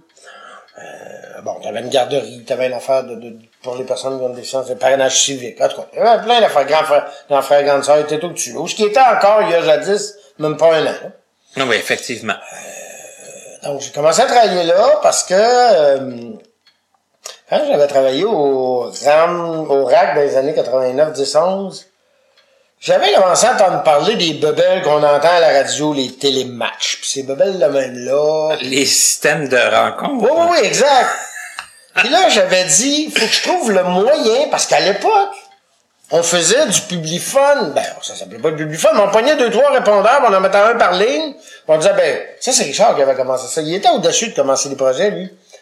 Euh, je pense que Pascal en a fait un bout aussi, mais euh, il, il avait monté des projets, puis il lisait des circulaires. D'avant, c'était comme l'écho du RAM, qui s'appelait pas comme ça, là, mais le rack en vrac, je pense. Oui, oui, c'est qu'il y avait des répondeurs. oui, on ça, on faisait sur des avait répondeurs. Fait que moi, j'avais déjà commencé à faire le rack en vrac, 89, 90, 91, avec ma conjointe de l'époque. Puis je faisais des entrevues avec elle sur différentes affaires. On parlait de deux dans un répondeur conventionnel. C'était quand même pas rien. En tout cas, moi, je trouve qu'on était au-dessus de faire ça. Puis euh, c'est ça, fait qu'on travaillait là-dessus. Puis j'avais entendu, moi, ces systèmes-là, là, il y avait 3, 3, 3, 8, 9, 10. Ça, c'est un bonhomme que une personne aveugle qui est décédée euh, le connaissait. Puis il m'avait mis en contact avec lui, le gars qui, avait le circuit 8, 9, 10. J'avais dit que lui, j'écoute, un système comme là-dessus, on pourrait-tu utiliser ça pour publier les affaires? J'ai dit, je sais pas comment, mais on, si t'es capable de mettre des, un infini boîte de, de, de, de, De- de- de monde qui disent bonjour, ouais. je m'appelle Martin, euh, je mesure telle grandeur. On peut-tu dire euh, bonjour, bienvenue au circulaire métro, on peut Ouais. faire ça? Là, il dit, bah ouais, mais tu sais, lui, il était pas vraiment intéressé, mais il m'avait dit, ben écoute, ça se peut, j'avais joué beaucoup dans son système. Puis suite à ça, dans les années 92, 13, 14, Pascal Richard, Richard avait toujours eu, Richard Lavigne a toujours eu une vision d'avenir. C'est un gars assez exceptionnel, ce bonhomme-là. Ben, on va le recevoir d'ailleurs après. Ah ouais, non, non, vous Après allez, vous allez entendre plein de choses. Un bonhomme qui avait toute une vision d'avenir, puis il voulait toujours essayer des nouvelles affaires. Et Richard, moi, moi en tout cas, s'il y a quelque chose, ça a été, avec lui, j'ai, vraiment pu, pu créer ce que j'ai voulu. Richard était toujours là pour backer, puis c'était rare qu'il disait non. Moi, disant, quand tu arrivais avec une idée bien argumentée, un projet bien monté, il voulait aller de l'avant. Fait que, euh, lui, il avait commencé à monter, ben, ce, qui- s'est appelé le Publifone, finalement. Le Publifone. Le oui. avec Pascal, puis tout ça, ils ont commencé à monter ça, parce que y avait parti ça pour Publisac. C'est là qu'ils ont commencé, ben, le rack en vrac, je sais pas après ça, je pense que ça s'est appelé l'écho du RAM avant moi, je sais plus trop, moi, comme je dis des je suis moins bon. Mais là, il a commencé à créer ça, puis en 2000, en 94, 95 en fait, il me dit, il m'appelle, euh, il dit, hey, t'as travaillé chez Humanware, puis euh, t'as fait de l'informatique, puis euh, il m'appelle pour jaser demain. Je m'en vais le voir au bureau, prends un café avec. Pas on jase comme on jase. Là. Il me dit, euh, j'ai eu vous dire que t'avais déjà commencé à travailler, toi, sur euh, des systèmes de, pour, de diffusion d'informations pour, euh, pour, euh, ben, c'est ça, pour diffuser des affaires. Ben, il dit, nous autres, on en a créé un. J'ai dit, ouais, je suis au courant. Mais il dit, toi, t'es un peu euh, dans ça sans y être. J'ai dit, ouais, dit, là, pourquoi tu me dis ça, tu sais? Ben, il dit, ça te de t'en occuper? Trop, moi, regarde. Pas trop. Si, comment je pourrais faire pour t'aider? Pas trop. Fait que j'avais eu une job d'été où ma, fallait que je m'occupe du publifone. Ben, premièrement, c'est ça, travailler à le faire grandir. Puis après, je m'occupais aussi avec lui de commencer à faire des contacts avec des gens de la ville pour essayer de voir comment on pourrait faire un, un centre communautaire. Ah, tout est parti de... Ça avait été ma job d'été. OK. Fait que euh, finalement, ben c'est ça, la job d'été finie. Richard, il me dit, bah, ben, tu sais, on n'a pas de sous pis tout ça, je peux pas garder. Je dis, Richard, c'est pas grave, là, tu peux pas me garder, tu peux pas me garder. Il dit, écoute, il dit, si j'ai besoin pour toi, pour le pacte informatique de la place, ça te tente-tu? Il savait que j'aimais les ordi pis tout. J'ai dit, moi, Richard, tant que tu me donnes des affaires pis c'est pas de la défense des droits, pas de trop. J'ai dit, va venir tes faire, pas de problème. Bon, je m'occupais un petit peu du public, faire des fois, hein, faire même l'automne. Puis finalement, l'hiver, il m'avait embauché officiellement. Donc, en janvier 96, et là, je suis retourné, puis poursuivi le développement du Publifone. On a, on a, ma, Marco Dubray avait commencé le sable que j'ai repris. Fait que j'avais le Publifone puis le sable. Puis en même temps, Richard commençait à me donner des petits dossiers de défense des droits. Il venait à bout de m'en faire passer quelques-uns que j'aimais, c'est que ça marchait. C'était correct. Euh, finalement, il a développé quelque chose en moi que je savais pas. Euh, parce que je voulais vraiment pas faire ça. J'avais fait ça deux ans, j'avais pas aimé ça. Mais- Vraiment? Finalement, j'avais fini par aimer ça tout en m'occupant de mon public fun. Et c'est là que, mesdames et messieurs, que j'ai connu Martin Chouinard. Oui. Parce que M. Chouinard, moi, probablement, je savais même pas qu'il voyait pas. J'ai su ça un moment donné, ben, qu'il, en tout cas, qu'il, qu'il y avait des problèmes de vue, je savais même pas. Il m'appelle un jour, parce que moi, je cherchais des bénévoles. Parce que dans les années, euh, 2000, là, euh, 18, 19, 2000, là, 98, 99, 2000, on était rendu à 370 rubriques, là. On avait les journaux, on avait les circulaires, on avait, à name it, il y en avait du stock, là. Du Canadian Tire, du Rona, du Renault Dépôt, mettez-en, il y en avait. Il y avait même des journaux alternatifs, là, voir ici, tout était là. En tout cas, peut-être pas tout. Fait, mais- en tout cas, il y en avait en tabac. Et M. Chouinard était devenu lecteur de l'horoscope, mesdames, messieurs. Ben oui, pour ceux qui, Alors, euh, ça- ceux qui le savent pas puis ceux qui s'en souviennent. c'était notre José, notre, notre Jo- Jojo Savard. On va dire même. Mais non, c'était pas Jojo Savard, il faisait juste lire, lui. Il Ouais. l'interprétait pas. Je On aurait dû demander. Et d'ailleurs, t'as même lu une partie de la rubrique cinéma avec une fille qui s'appelait Luce. Oui. Ça, je sais pas si tu te rappelles de ça. Oui, oui, je me souviens de Luce. Mais je sais pas pourquoi, mais tout ce temps-là, je savais pas. Puis un jour, moi, j'avais dit à Richard, j'ai dit, ça serait le fun que nos membres, pas juste des bénévoles, mais que nos membres deviennent des bénévoles. Puis il me disait ça, ben, il dit, Martin, il dit, c'en est dit, ah ouais. Je l'avais rencontré, putain, j'avais passé une entrevue avec ça. Ça m'avait jamais passé à l'esprit qu'il était semi-voyant. Mais en tout cas, bref, il faisait le travail. Moi, j'étais tellement content quand j'avais ça. Fait que Martin était avec nous deux, trois ans, je pense. Puis moi, je savais pas que Serge savait pas. Parce que moi, j'étais arrivé au, au RAM. C'était euh, c'était Virginie Leclerc, hein, je crois, Ouais. qui, qui était là. Oui, c'était venu en 95. qui, qui nous avait présenté. Puis, tu sais, on, on, on, on, on sent jamais le besoin de dire, ben, je suis non-voyant. Ben, non, moi non plus. Ben, moi, j'étais évident. Ben, euh, c'était pas si, pour moi, c'était pas plus évident que c'est, que c'est, mais en tout cas, moi, je le savais, mais je suis étonné que, que toi, tu le savais pas. Mais, euh, bref. C'est ça, donc, ben c'est ça, t'as lu avec nous autres deux, trois ans. Oui, puis il y a eu des, il y en a eu des parties de bénévoles des fois, hein, parce que on y a était eu des invités. soirées de bénévoles de membres. Ben, C'est là que le centre ouvert, ben justement. Oui. Ah, Au mois de novembre 2017, en fait. On est au 20e, on, on, on vient de dépasser le 20e, là. On est en décembre, mais. Euh, oui, il y a eu des moments mémorables au centre. Il y a eu euh, des grosses fêtes, des gros événements. On a fait des grosses choses. Puis aussi, même au niveau du publifone, comme quand je parlais, je te disais que Richard, c'est un gars de vision d'avenir. Il m'avait même envoyé en Californie parce que ce qu'on voulait faire, c'était un navigateur dans Internet qui serait utilisable par téléphone. Et ça commençait à se parler, ça, c'était en 99. Et ça, ça aurait été tout, en tout cas, finalement, ça aurait coûté des sous, des pas, pas des millions, mais pas loin, là. Euh, on l'avait pas fait, mais on avait la vision de le faire. C'est pour ça que quand je dis, il était vraiment un gars d'avenir, puis tu lui proposais des affaires, puis il voulait qu'on essaye. Fait que Richard, on avait développé le sang, ben, ils ont développé le sang, moi, j'étais un petit peu dans ça aussi, mais encore là, ça s'est rendu assez loin, là. Hey, des gros parties, comme tu dis, de bénévoles qui finissent 7 heures, puis des soirées de 75-80 personnes, c'était pas rare, là. Tu sais, on parlait avant de commencer euh, l'entrevue de, de- de- des activités en général, tu sais, dans les clubs de loisirs aussi. Maintenant, on est plus avec des des, des, des problèmes qu'on sait pas si l'activité va avoir lieu parce qu'il n'y a pas assez de monde. Dans ce temps-là, c'était on va-tu avoir de la place pour tout le monde? Ben, exact. Moi, ce que j'ai toujours dit, ce qui était la particularité qu'on vendait, on va dire le mot comme ça, au RAM, c'est-à-dire, ben, chez vous, c'est chez nous, c'est-à-dire que, euh, ou chez vous, c'est, chez nous, c'est chez vous, c'est-à-dire que les gens venaient au centre et se sentaient chez eux. C'était un endroit où on pouvait faire des activités, les gens savaient, ben, ils savaient ce qui était la salle de bain, ils savaient ce qui était le bar, ils savaient, les gens pouvaient être autonomes. Et moi, je pense qu'en ce sens-là, on a eu une grande perte en perdant ça. Personnellement, euh, j'ai trouvé ça une grande perte. Parce que les gens adoraient, on adorait faire des soirées là, parce que tout le monde était autonome. Tu voulais aller chercher une bière, tu savais qui était le bar, tu voulais aller à la salle de bain, tu voulais aller fumer dehors, tu savais. Les gens avaient tout appris, c'était comme leur maison, je dirais. C'était leur place. c'est pour ça que je disais ça. Mhm. Chez vous, c'est chez nous. Moi, je disais ça. C'est comme... euh, c'est ça. Puis, comme tu dis, ben là, maintenant, je sais plus trop au niveau des clubs. Moi, j'ai une vision très sombre de ce qui s'en vient, parce que... Je sais pas. Je pense que les jeunes s'impliquent de moins en moins dans les clubs parce qu'ils ont plus d'intérêt. Puis eux autres, ben, ils ont peut-être pas l'intérêt qu'on avait. Comme je te dis, ils ont été inclus dans leur famille. C'est bien beau. Dans les familles, dans les écoles. Mais ils font euh, quoi quand ils sont plus grands? C'est le fun de parler avec un autre qui réussit à faire marcher son iPhone, puis ou qui a découvert un truc que toi tu connais pas. Nous autres, moi, je pense qu'on avait cette richesse-là. On a eu des faiblesses, comme je dis, c'est pas tout bon. Loin de là. Mais moi, je persiste à dire qu'on a eu un milieu qui s'enrichissait entre nous autres. Oh, il y avait des petites chicanes, des bebelles, là, des gna, gna, gna, là, on a eu comme partout ailleurs. Mais moi, je, je continuerai de dire que c'est un milieu enrichissant pour tout le monde. Un apprenait un truc à l'autre, l'autre apprenait des trucs à l'autre. Fait que tout ça pour te dire que oui, le centre pour moi, ça a été la maison. Comme dirait Fernand, c'est la maison des aveugles. Je suis pas sûr que je vois jusque-là, mais pour moi, c'était ça. Fait que oui, des parties comme ça, on en faisait. De tous les gens. Puis comme tu dis, on savait plus où mettre le monde, parce que, puis on pouvait en faire plusieurs dans une année. Ah oui, ah ben oui. Ça, c'est autre chose. Les jeunes ne suivent pas, les gens vieillissent. Tu sais, on a perdu beaucoup de gens. Perdu énormément de gens. Quand même. Puis on s'en va vieillissant, on va en perdre d'autres. Tu je me rappelle des dernières des retrouvailles en 2011. Je sais pas s'il y en a un autre qui va oser l'organiser, mais ce serait le fun. Une espèce de conventum, parce qu'après ça, là, on va en perdre encore beaucoup.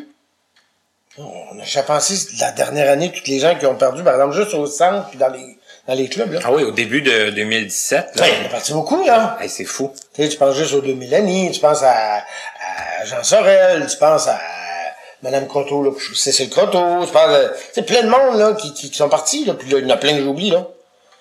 Puis des jeunes aussi à travers de ça, Ben, là. les tu sais. 2000 années, euh, c'était pas très vieux. Ben, effectivement, 42 dans ans. 40, 42, 43, non, non. Hein? Ça, ça. Fait que, tu sais, euh, tout ça pour te dire que oui, ça change. Je sais pas ce qui va arriver avec les clubs, parce que les clubs aujourd'hui, si on va dans un resto, ben moi, c'est le fun. J'aille pas quand on va faire une sortie, voir des abeilles, voir je sais pas quoi, tu vas arrêter au resto. Je sais pas. Une fête de X, Y, Z dans un resto, non, je peux appeler mes amis puis y aller rendu là. Pour moi, c'était pas ça le but. Le but, c'était de se retrouver une place où on peut se sentir un petit peu chez nous. Mais bon, c'est autre chose. Tout ça pour te dire que j'ai fait les soirées de Noël du RAM de 2000... Non, même pas. 95 à 2012, 13. Les dernières qui ont eu lieu, je les ai faites aussi. Fait que j'ai fait beaucoup de soirées, de bénévoles, de ci, de ça. Ça a été, euh, ça a été vraiment le fun. Parce que j'en voyais, bon, d'une part, ma gang, puis c'était le fun. C'était bien plein. Fait que j'ai été au RAM jusqu'en 2010. Et là, on va, on va faire la pause. On va faire le, le- les petits, euh, les petits messages. Puis après la pause, on, on- de toute façon, on va en reparler. Parce que les parties de Noël, vu qu'on s'en va vers ça là, pour cette année, hein, c'est, c'est quand même quelque chose. C'est quand même des, des, des beaux moments. C'est, Ah, c'est des beaux moments. mais toi puis moi, on est nostalgique. Hein, des fois, c'est. Ah oui, oui. Ça J'aime ce peut côté être- nostalgique Ouais. Ah oui, puis moi aussi. Euh, on, on va faire la pause, puis il y a encore plein de choses que je veux parler avec toi, Serge, de toute façon. Ben, c'est un plaisir, on continue après la pause. C'est ça, exactement. Tout à fait. Avec notre invité qui est Serge Poulain, euh, ai-je besoin de vous le, le redire? Vous pouvez communiquer avec nous pour nous faire part de vos commentaires, questions et suggestions en passant par notre site Internet à l'adresse www.martinchouinard.com ou à l'adresse courriel connaissez-vous 2017-gmail.com sans tirer. Nous désirons remercier l'Association des aveugles de la Rive-Sud ainsi que la compagnie Point par Point Inc. de nous prêter gracieusement leurs locaux pour l'enregistrement de certaines de nos entrevues. Bonjour et bienvenue à la section pause de l'entrevue. Cette semaine, c'est notre dernier rendez-vous en 2017 car nous allons prendre une petite pause pour la période des fêtes, nous permettre à tous de se reposer et vous permettre aussi de peut-être euh, écouter ou réécouter certaines entrevues, soit les entrevues que vous n'avez pas eu le temps d'écouter ou celles que vous aimeriez réécouter car je vous le rappelle, toutes les entrevues de Connaissez-vous depuis le 3 mars 2017 sont encore accessibles. Elles le sont sur YouTube et elles le sont aussi sur mon site internet dont on donne l'adresse euh, à chaque émission. Euh, D'ailleurs, euh, c'est ce que je voulais vous dire, c'est que le, on va prendre dans le fond euh, une pause le 22 décembre et le 29 décembre, il n'y aura pas d'émission, ainsi que le 5 janvier. Donc, nous serons de retour le vendredi 12 janvier 2018. Donc, euh, pendant ces trois semaines, euh, moi, ce que je vous propose, comme je viens de vous le dire, toutes les émissions sont encore accessibles, mais je vais vous énumérer les émissions euh, qui ont été diffusées en septembre et en octobre, et euh, pour juste vous les, vous les mémoriser. Donc, euh, notre émission 19, c'était notre émission avec Éric Sirois. un Abitibien, bon, qui a fait, fait une tentative de suicide, c'est comme ça qu'il a perdu la vue. Nous avons eu euh, la toute jeune Catherine Hood, qui est étudiante en droit. Nous avons eu aussi Monsieur Gérard Cessire, le président euh, directeur général de la compagnie Point par Point, qui a perdu la vue euh, à cause d'une explosion de dynamite. Nous avons eu aussi Anne-Marie Grondin, qui est la metteur en scène de la troupe de théâtre L'Arboretum, euh, pièce de théâtre dans laquelle il y a des voyants ainsi que des non-voyants. Ça, c'était l'émission 22. Nous avons eu aussi par la suite, bien sûr, l'émission 23 avec Denis Harting qui nous a raconté euh, beaucoup de péripéties par rapport à euh, au fait qu'il travaillait dans le métro et dans les rues de Montréal comme euh, musicien-chanteur. Nous avons eu également l'émission numéro 24 avec Alexandre Groux-Chevary qui fait des études pour devenir euh, vendeur en voyage. Nous avons eu l'émission 25 avec Jeanne Mance Dubé qui nous a raconté un peu bon comment elle a perdu la vue lors d'un accident de voiture, que bon, euh, elle a eu des enfants, bon, en fond, elle nous a raconté comment elle s'est remise de cet accident épouvantable. L'émission numéro 26 avec euh, Madame Francine Boulet, qui travaille à la BANQ, au Service québécois du livre adapté plus précisément, et notre dernière émission du mois d'octobre, qui était l'émission numéro 27, avec Damien Gramont, un jeune lui aussi, et qui est travailleur, euh, qui est intervenant social à INCA. Donc, euh, je vous le redis encore et toujours, avec un petit peu de recherche, vous pouvez trouver toutes les émissions que vous voulez écouter ou réécouter et je vous invite encore, peut-être que pendant le temps des fêtes, ça peut être une bonne période pour vous, de, de parler du projet, de parler des émissions, de partager les liens, de partager vos opinions. Et d'ailleurs, s'il y a des gens qui veulent, euh, euh, qui voudraient participer, euh, bien c'est possible de communiquer avec moi, de vous soumettre votre intérêt, de me soumettre votre intérêt et euh, moi, je vais commencer déjà là à prendre euh, des noms euh, pour les dernières émissions de, du printemps et possiblement une autre saison de Connaissez-vous. Maintenant, on passe au tirage que je vous avais mentionné il y a quelques semaines. Je faisais tirer une boîte de noix de luxe que j'ai acheté au Conseil canadien des aveugles de Longueuil. Bon, vous aviez jusqu'au dimanche 10 décembre pour participer à ce tout petit concours de rien. Mais bon, euh, ce sera peut-être le, premier d'une d'une série dans le fond. Et le tirage a été effectué. Et d'ailleurs, grâce à un logiciel qui m'a euh, généré le nom parmi les personnes inscrites. Et le nom de la personne gagnante est Monsieur Éric Siroir. Félicitations à notre gagnant. Oh mon Dieu, les feux d'artifice en arrière. Mon Dieu, arrêtez ça. On n'a pas le budget pour ça. Et là là, bon, mais félicitations à Éric Sirois, ça tombe bien d'un sens que ce soit lui le gagnant. C'était notre premier invité de la saison d'automne. Donc, euh, sur ce, félicitations à Monsieur Sirois et meilleure chance à, aux autres personnes qui s'étaient inscrites.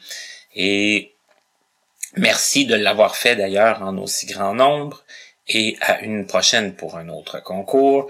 Et moi, bien, il ne me reste qu'à vous souhaiter de joyeuses fêtes, un joyeux Noël, une bonne année 2018, la santé, euh, l'amour, euh, du travail, euh, du repos pour ceux qui ont trop de travail, sait-on jamais. Et je vous invite à nous revenir pour Connaissez-vous le vendredi 12 janvier 2018, hein, car il faut s'habituer aussi à dire 2018. Donc, euh, encore une fois, joyeuses fêtes à tous et en janvier. À notre prochaine émission! Le 12 janvier 2018, Monsieur Gérald Miller. Voici une petite anecdote concernant la langue française, mais qui touche également les chiens guides. À l'époque, ben, on pouvait aller à divers endroits aux États-Unis, mais le, le, les gens que je connaissais, moi, allaient à Guide Dog Foundation, Long Island, New York. Fait que c'est là où je suis allé pour mon premier chien. Donc forcément un chien anglophone. Ben, il parlait pas beaucoup. Mais euh, il entendait. Oui. C'est au moins ça. Mais ce qui est bizarre, c'est que j'avais un chien qui comprenait des mots anglais. Entendu que les chiens comprennent pas le sens de la langue, là. Faut, faut s'entendre. C'est pas. sûr. Ils ont pas de doctorat en philosophie, là. Et euh, donc, j'avais des chiens qui comprenaient des mots en anglais. Mais moi, les nouveaux mots, me disent, pourquoi est-ce que je lui montre pas en français? Ce que j'ai fait? Alors, ça faisait des chiens bilingues.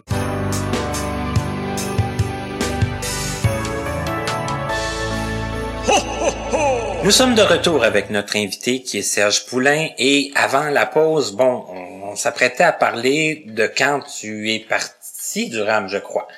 Mais euh, tu disais, bon, tu des réticences, ben t'aimais pas plus que ça le, le, le- la défense de droit, mais reste quand même que pendant plusieurs années au RAM, c'est ça que t'as fait.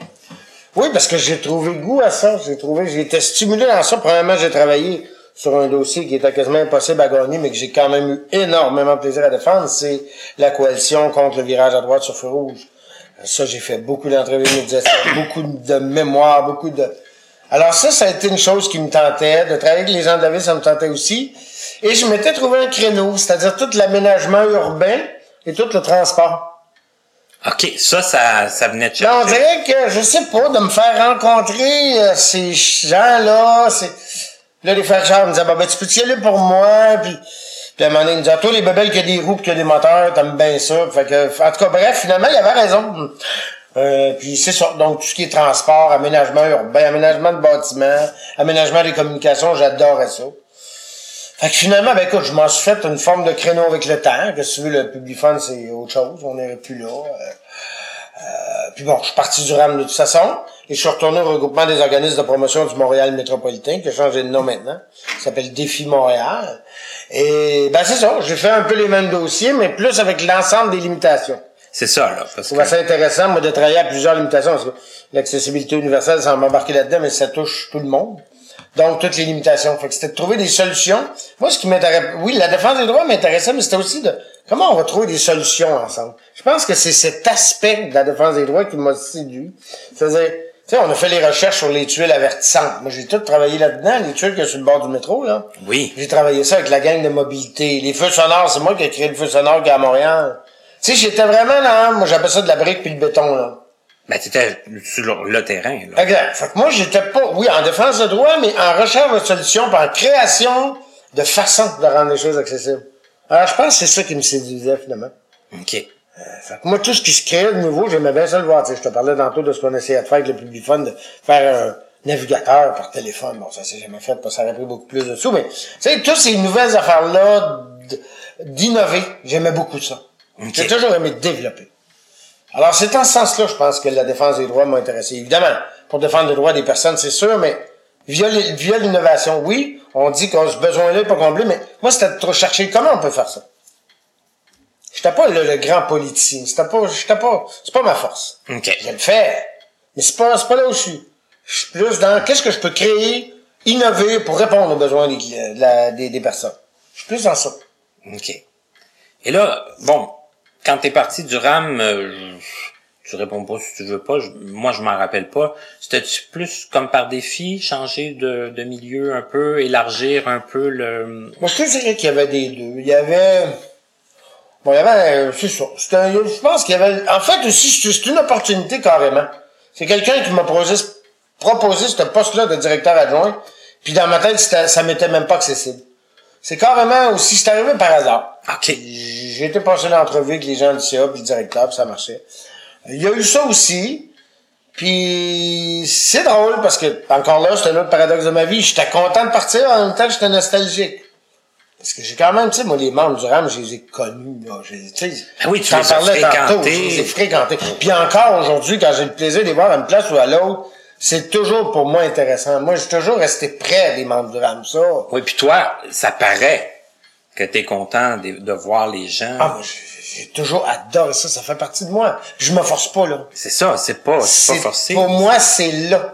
J'ai ce besoin-là, au moins de rencontrer. Je te dis pas de m'affilier. Je suis pas de l'école des gens qui, faut que tu, faut que tu sois avec une telle personne parce que elle a une limitation visuelle. Non, ça, je suis pas là pas en tout, là. Je le dis parce que je sais qu'il y a des gens que c'est comme ça. Moi, je suis pas là. Par contre, cela dit, ça m'empêche pas quand je les rencontre, parce que je les ai fréquentés pendant des années, via, comme tu l'as dit, les différentes soirées, fêtes qu'on faisait, activités qu'on faisait, je les ai fréquentés. Fait que pour moi, c'est toujours un, Hey, ça veut pas dire que je, vais aller chez eux tous les fins de semaine, mais c'est toujours un plaisir tout le monde de les rencontrer et d'avoir des nouvelles. Mais je suis comme ça avec l'ensemble des gens. C'est pas juste des personnes aveugles. Moi, des fois, euh, ma conjointe, elle me dit, euh, toi, si les arbres pouvaient te répondre dehors, euh, hum, ils te répondraient. Des, fois, elle arrive ici, elle me dit, comment ça, tu sais que la madame, elle s'appelle une telle? Je dis, parce qu'elle m'a salué, puis j'ai parlé avec. Moi, j'ai ce don. Mon père était comme ça aussi. Moi, je suis une personne qui parle aux gens. Donc, qu'importe où je suis, tu vois, dans mon nouveau milieu, là, il y a plein de gens que je connais, puis je parle avec mes équipiers qui sont là depuis 4-5 ans, ils ont dit, qu'est-ce qu'il fait, lui, dans la bâtisse? Comment ça, tu sais ça? Ben, on s'est salué, puis j'ai commencé à sociabiliser avec. Ben, tu, c'est ça. Tu parles aux gens, tu t'intéresses aux gens. Fait que forcément, t'apprends des choses. C'est ça. sur que les je suis un gars sociable comme ça. Ah, limitation visuelle ou pas. Mais c'est sûr que les membres du RAM, ben, je suis devenu proche. Fait que oui, j'avais la nostalgie de les perdre. Euh, il avait fait tout un beau numéro quand je suis parti, que j'avais trouvé absolument génial. Euh, j'ai été très touché de travailler là, puis je me suis toujours intéressé à ce qui se faisait. Puis pour moi, les membres seront toujours là. Mais j'avais décidé, comme tu dis, par défi aussi. Puis comme je travaillais déjà avec d'autres limitations, ben, j'ai vais essayer de le travailler autrement. Mais c'était moins terrain, c'était rendu plus politique. Fait que c'était correct. C'est un beau défi. Mais il y a des gens qui se sont demandé ce que j'avais fait là, puis pourquoi je l'avais fait. OK. Fait que je pense que je voulais aller voir si j'existais ailleurs, puis j'aurais peut-être pas dû, mais moi je suis dans le jamais, j'aurais dû, j'aurais donc dû, je sais pas. Ça a été une belle expérience. Moins, ben, il est arrivé des événements aussi, tu sais, la perte du patron que j'avais, puis tout ça, qui est décédé, puis il y a eu toutes sortes d'affaires. Euh, fait que ça n'a pas été si le fun que je l'aurais imaginé donc. OK. C'était plus créatif pour moi au RAM. J'étais plus terrain, comme tu disais tantôt. C'est ça. Ouais. Et là, là, c'est, là, j'avais pas prévu l'entre, ben, en tout cas, c'est sûr, on tombe dans une partie un peu plus plate parce que après ce projet-là, il y a eu un petit temps mort.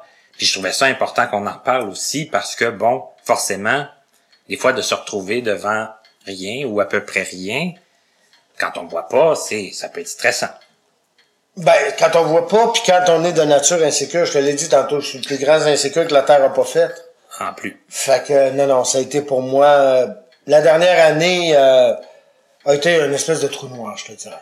C'est, je vais le dire comme ça. je- nul été de ma conjointe puis de peut-être d'autres gens qui étaient dans mon entourage, euh, bon, quand je dis j'aurais fait des niaiseries, je dis pas que je me serais suicidé, c'est pas ce que je dis, mais j'aurais fait des drôles d'affaires comme vendre ma maison, ou n'importe quoi, ou je sais pas quoi, qui aurait pu être fâcheux pour moi à long terme.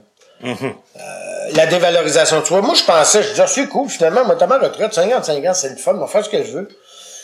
Je me suis rendu compte que oui, j'avais une insécurité financière hors du, du, du contrôle, mais il y a toute l'estime que tu perds aussi. Tu t'étais pas rendu à ta retraite, tout simplement. Ben, ben, tu sais, quand on a bien des sous, on peut penser que oui.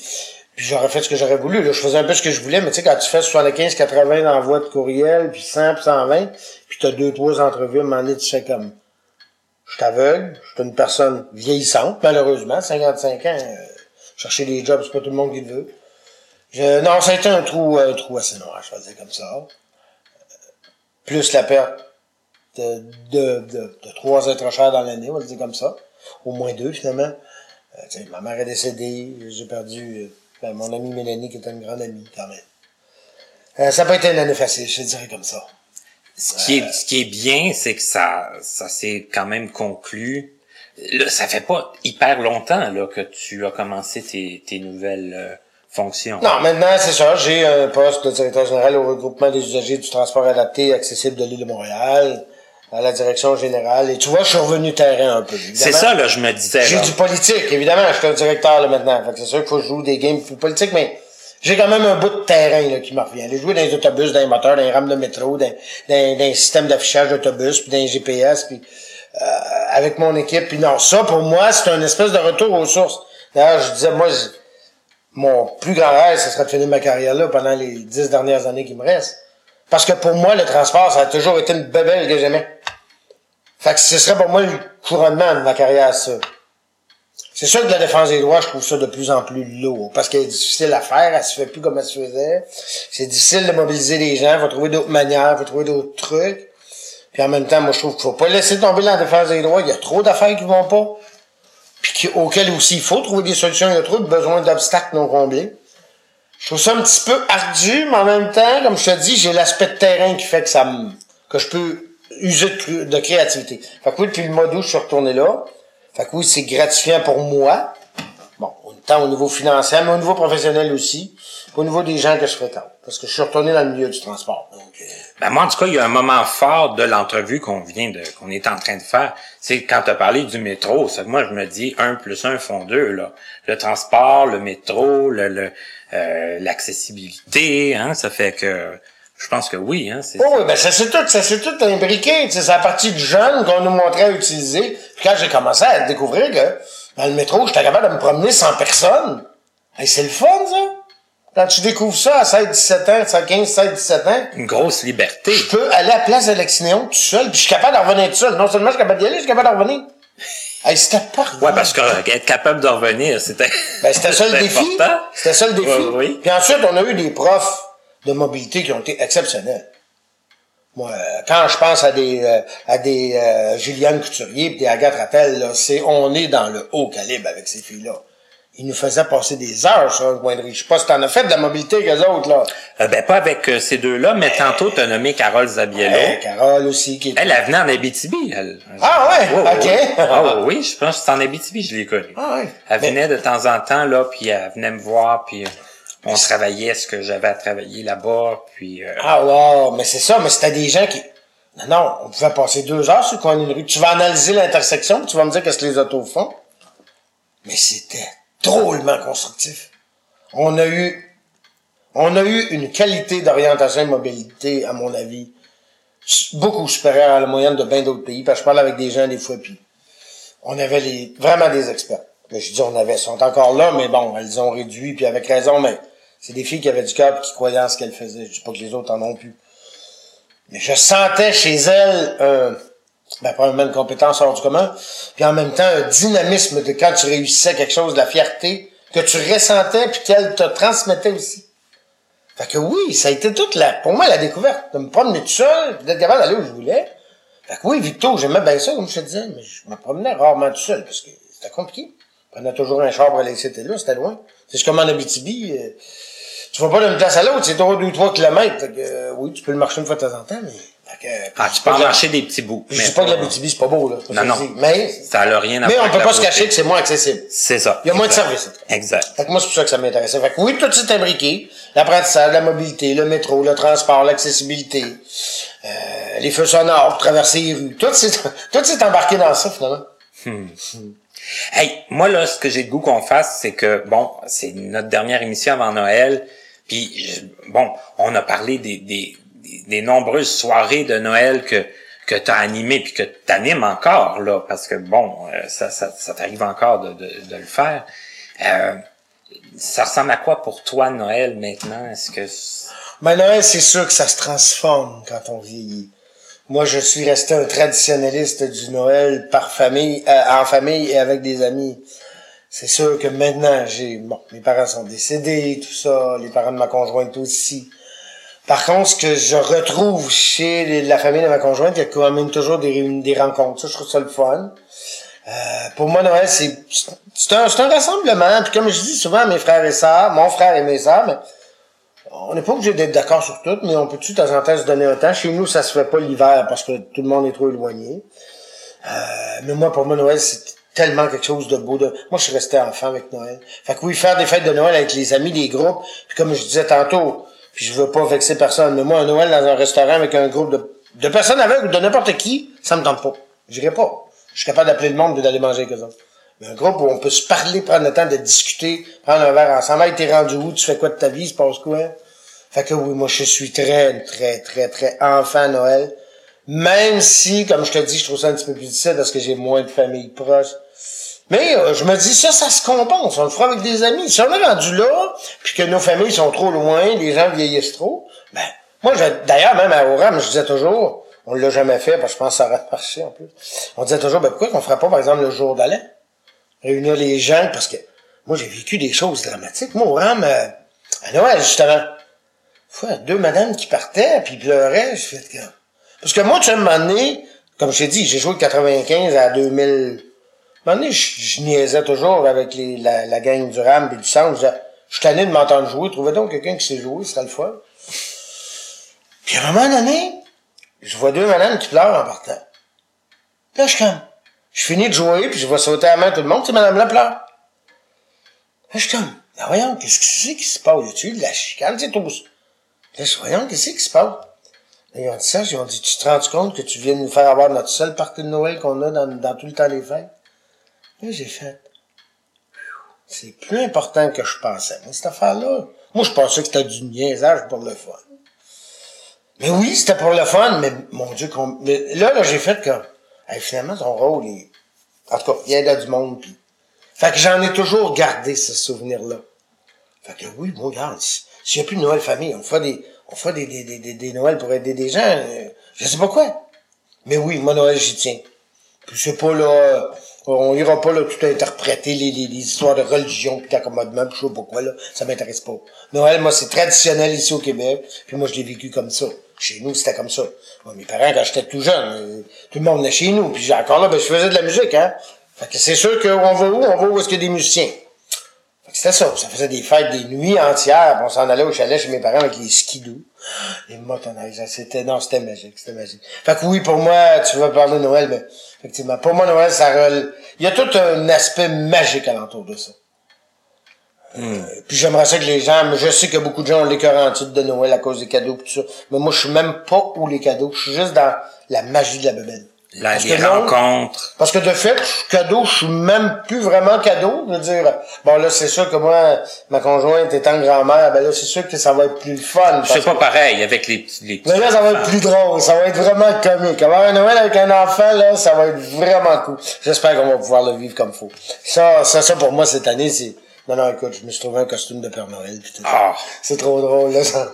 J'ai, écoute, je pense que je En fait, je suis plus énervé que la petite, je vais le dire comme ça. c'est, même que des fois, ma conjointe dit, ben là, mais en pas trop quand même, là, c'est comme. Mais non, tu vois, pour moi, c'est ça, c'est toute la magie. Moi, je sais pas, euh, j'y ai donné un iPad, elle m'a donné un iPhone. Non, non, moi, je suis pas là. Je suis même pas au cadeau. Tant qu'à moi, il y en aurait même pas de cadeau.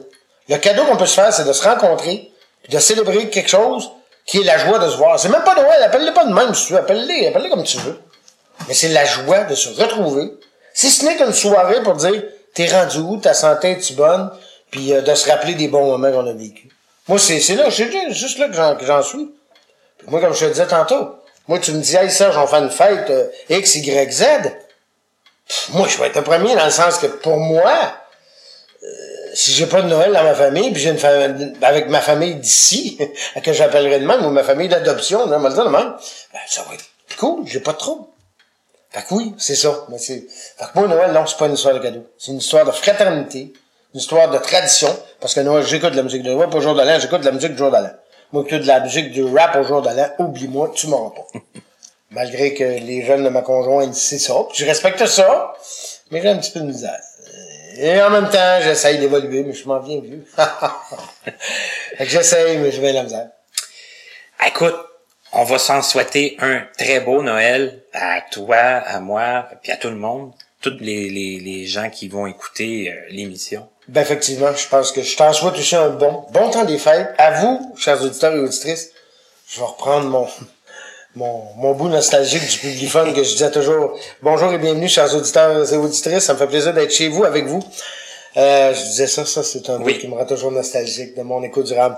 Euh, mais tout ça pour dire qu'effectivement, on s'en souhaite tous un joyeux, Joyeux temps des fêtes. Appelez-les pas Noël, vous voulez pas mettre de mots de religion. Appelez-les pas sapin, appelez-les pas ce que vous voulez. Un joyeux temps pour vous réjouir, vous reposer. Puis si vous êtes seul, essayez de trouver des places où vous pouvez être avec des gens. Si ce n'est que pour fraterniser, juste pour le plaisir. Je pense que c'est ça. Puis, ben, l'année prochaine, je vous en souhaite une des meilleures. Je sais qu'on dit toujours qu'on souhaite la meilleure des années après, mais je vous le souhaite pendant que j'ai la tribune. Mais la meilleure des années, puis on va essayer de se souhaiter que c'est bien dur, mais qu'il y ait de moins en moins de violence dans le monde, qu'on soit plus fraternel entre nous autres, qu'on puisse, je sais pas, qu'on puisse se donner des manières de, de je sais que je suis très idéaliste quand je dis ça, mais qu'on puisse se donner des manières de, de se faire des douceurs. Ça va le dire, C'est beau, Mais ça. arrêtez là. C'est beau comme ça. Des douceurs. Merci beaucoup, Serge. Hey, on aurait tellement pu jaser longtemps, Oh, effectivement. mais euh, je pense que ça a été, euh, entre moi, j'ai trouvé que c'était une entrevue Ah, moi, j'ai adoré. extraordinaire.